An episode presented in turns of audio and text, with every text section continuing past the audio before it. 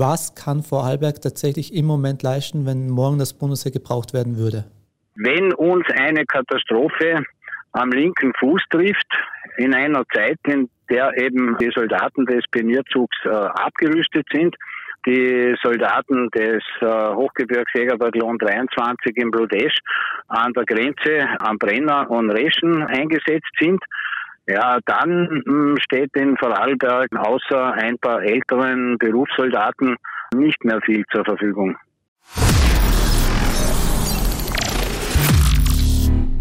Brigadier Ernst Konzert, Sie sind der oberste Offizier des Bundesheers in Vorarlberg, verantwortlich für alles, was in diesem Land passiert oder passieren kann. Nun hat der Herr Bundesminister gestern erklärt, das österreichische Bundesheer steht kurz vor der Pleite. In zehn Jahren fällt es an allen Fähigkeiten, die für ein Militär notwendig sind. Wie schlimm steht es denn um die Einsatzfähigkeit des österreichischen Bundesheers bei uns im Ländle? Ja, der Herr Bundesminister hat sicher nicht übertrieben. In den vergangenen Jahren ist die reale Situation äh, immer wieder unter den Tisch gekehrt worden und äh, vielfach eben von der Politik äh, beschönigt worden und äh, die Stimmen von uns, von der Truppe, wurden eben meistens äh, überhört. Aber jetzt konkret zur Lage in Vorarlberg. Unsere Einsatzfähigkeit, vor allem unseres Jägerbataillons äh, in Ludesch, ist in den letzten Jahren ebenfalls dramatisch gesunken vor allem begründet in der stark sinkenden Mobilität. Man muss sich vorstellen, von den 120 Fahrzeugen, welches das Jägerbataillon nach dem Organisationsplan haben sollte, äh, stehen nur 40 äh, zur Verfügung. Also nur ein Drittel der Truppe kann eben gleichzeitig äh, transportiert werden. Das hat natürlich zur Folge, zum Beispiel bei der Katastrophenhilfe, äh, beim großflächigeren äh, Einsatz, wenn eben im Rheintal, im Wallgau und Klostertal gleichzeitig eben Schadensstellen zu bearbeiten sind, ja, dann können wir eben nicht gleichzeitig ja, äh, unsere Truppen äh, zum Einsatz bringen und gleichzeitig eben Notfälle ja, zeitkritisch äh, unterstützen. Und auf der anderen Seite für den Schutz unserer lebenswichtigen Infrastruktur im Land haben wir doch viele Schutzobjekte äh, im Fall der Fälle ja, zu bewachen, äh, zu überwachen. Und das Bundesheer hat natürlich nie so viele Soldaten, dass wir alle Schutzobjekte gleichzeitig gleich stark äh, bewachen können. Deshalb ist hochmobile äh, Einsatzführung äh, wichtig, dass wir eben Truppen rasch umschichten können. Äh, Im Fall der Fälle, ja, nur mit der derzeitigen Mobilität ist das eben nicht möglich. Ja, das sind also für uns im Land sage ich, äh, die vordringlichsten Probleme, außer eben auch der mangelnden Ausrüstung unserer Soldaten. Äh, nur für 40 Soldaten stehen zum Beispiel Schutzwesten zur Verfügung. Ja, in einer äh, modernen Armee in Europa eigentlich undenkbar so ein Zustand. Auch fehlen die Schutzbrillen. Wir haben zu wenig Nachtsichtgeräte, um eben Schutzobjekte auch rund um die Uhr effektiv bewachen zu können. Neues Gerät tröpfelt in den letzten Jahren eben äh, nur herein äh, um uns zu beruhigen und nur äh, punktuell leichte Verbesserungen zu geben. Ja, wie unsere Universalgeländefahrzeuge, die eintreffen sollten.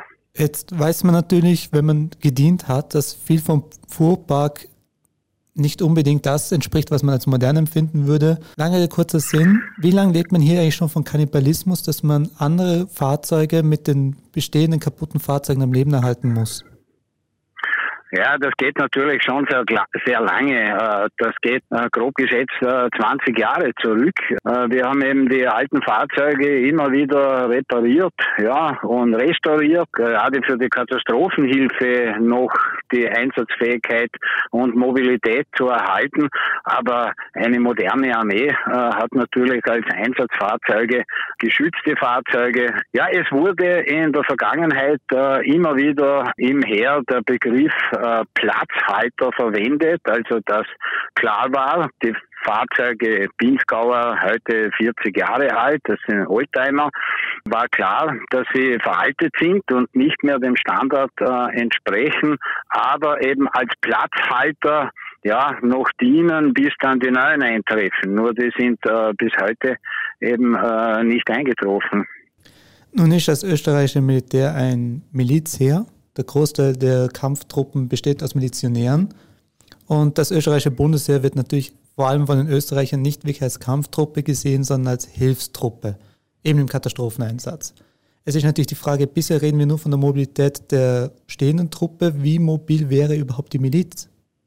Irgendwo ist äh, verständlich, dass Zivilpersonen ja und auch die äh, Regionalpolitik äh, die Katastrophenhilfe als höchste Priorität äh, eben unserer Aufgaben sieht.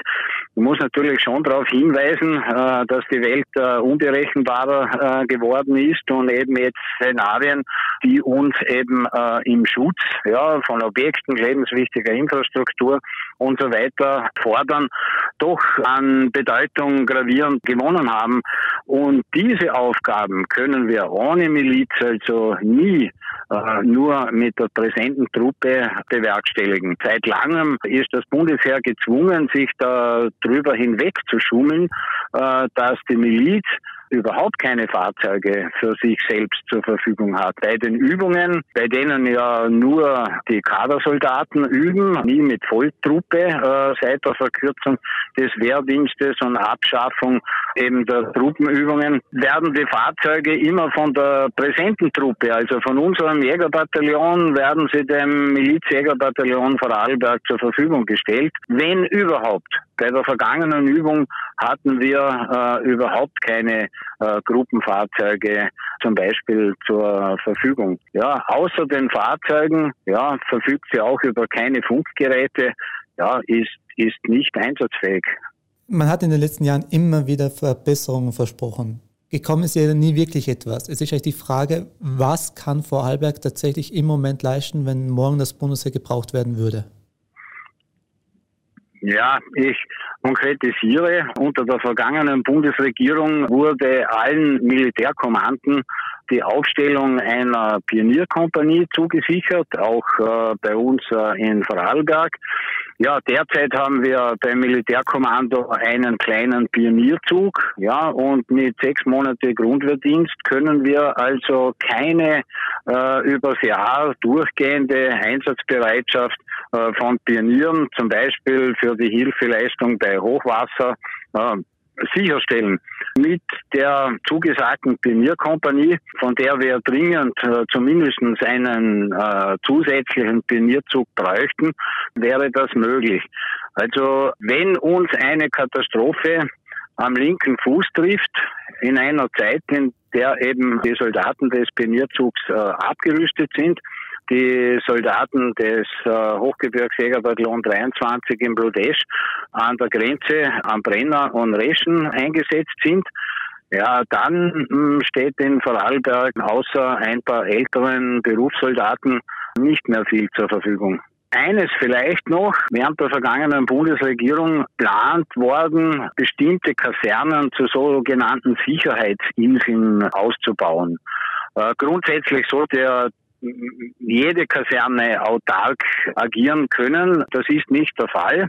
Äh, darunter verstehe ich eben oder wird verstanden autarke Stromversorgung, dass auch bei einem Blackout äh, eben eine Kaserne noch die Tankstelle funktioniert, äh, noch äh, für die Soldaten und für die Einsatzorganisationen wie Polizei, ja, Feuerwehr, äh, Rotes Kreuz gekocht äh, werden kann. Bei uns in Vorarlberg äh, ist eben die Weigau-Kaserne in Bludesch als Sicherheitsinsel äh, festgelegt, jedoch äh, ohne Ankauf äh, eben der notwendigen Stromaggregate können auch wir die Tankstelle nicht mehr betreiben. Also ist es keine autarke Sicherheitsinsel. Nun haben wir ja eine Übergangsregierung, die sich selber vorgenommen hat, nicht allzu politisch zu agieren. Also Entscheidungen werden hier keine getroffen, die dem Bundesheer viel Geld in Aussicht stellen werden. Wie zuversichtlich sind Sie, dass die nächste Regierung, ganz egal welche Farbe sie hat, die nun geforderten Ziele von bis zu einem Prozent des BIP als Militärbudget überhaupt nachkommen will? Ja, derzeit äh, rein subjektiv äh, stellen wir schon fest, also mm, dass auch ein Raunen durch die Bevölkerung geht und äh, die Bevölkerung bisher eigentlich nicht so registriert hat den wirklich realen Zustand des Heeres. Ja, und äh, sage mal von der Masse der Bevölkerung die Aufstockung unseres Heeresbudgets äh, ja doch äh, Sinn macht und sie es eben als notwendig äh, empfinden. Äh, es wird natürlich die Ausrüstung äh, eines Heeres immer immer in Spannung zu anderen äh, wichtigen äh, Bereichen wie Bildung und Pflege ja, und so weiter stehen. es wird eben die Entscheidung der Politik sein, hier äh, sag, möglicherweise auch gestaffelt, ja, eben äh, vernünftige Entscheidungen zu treffen.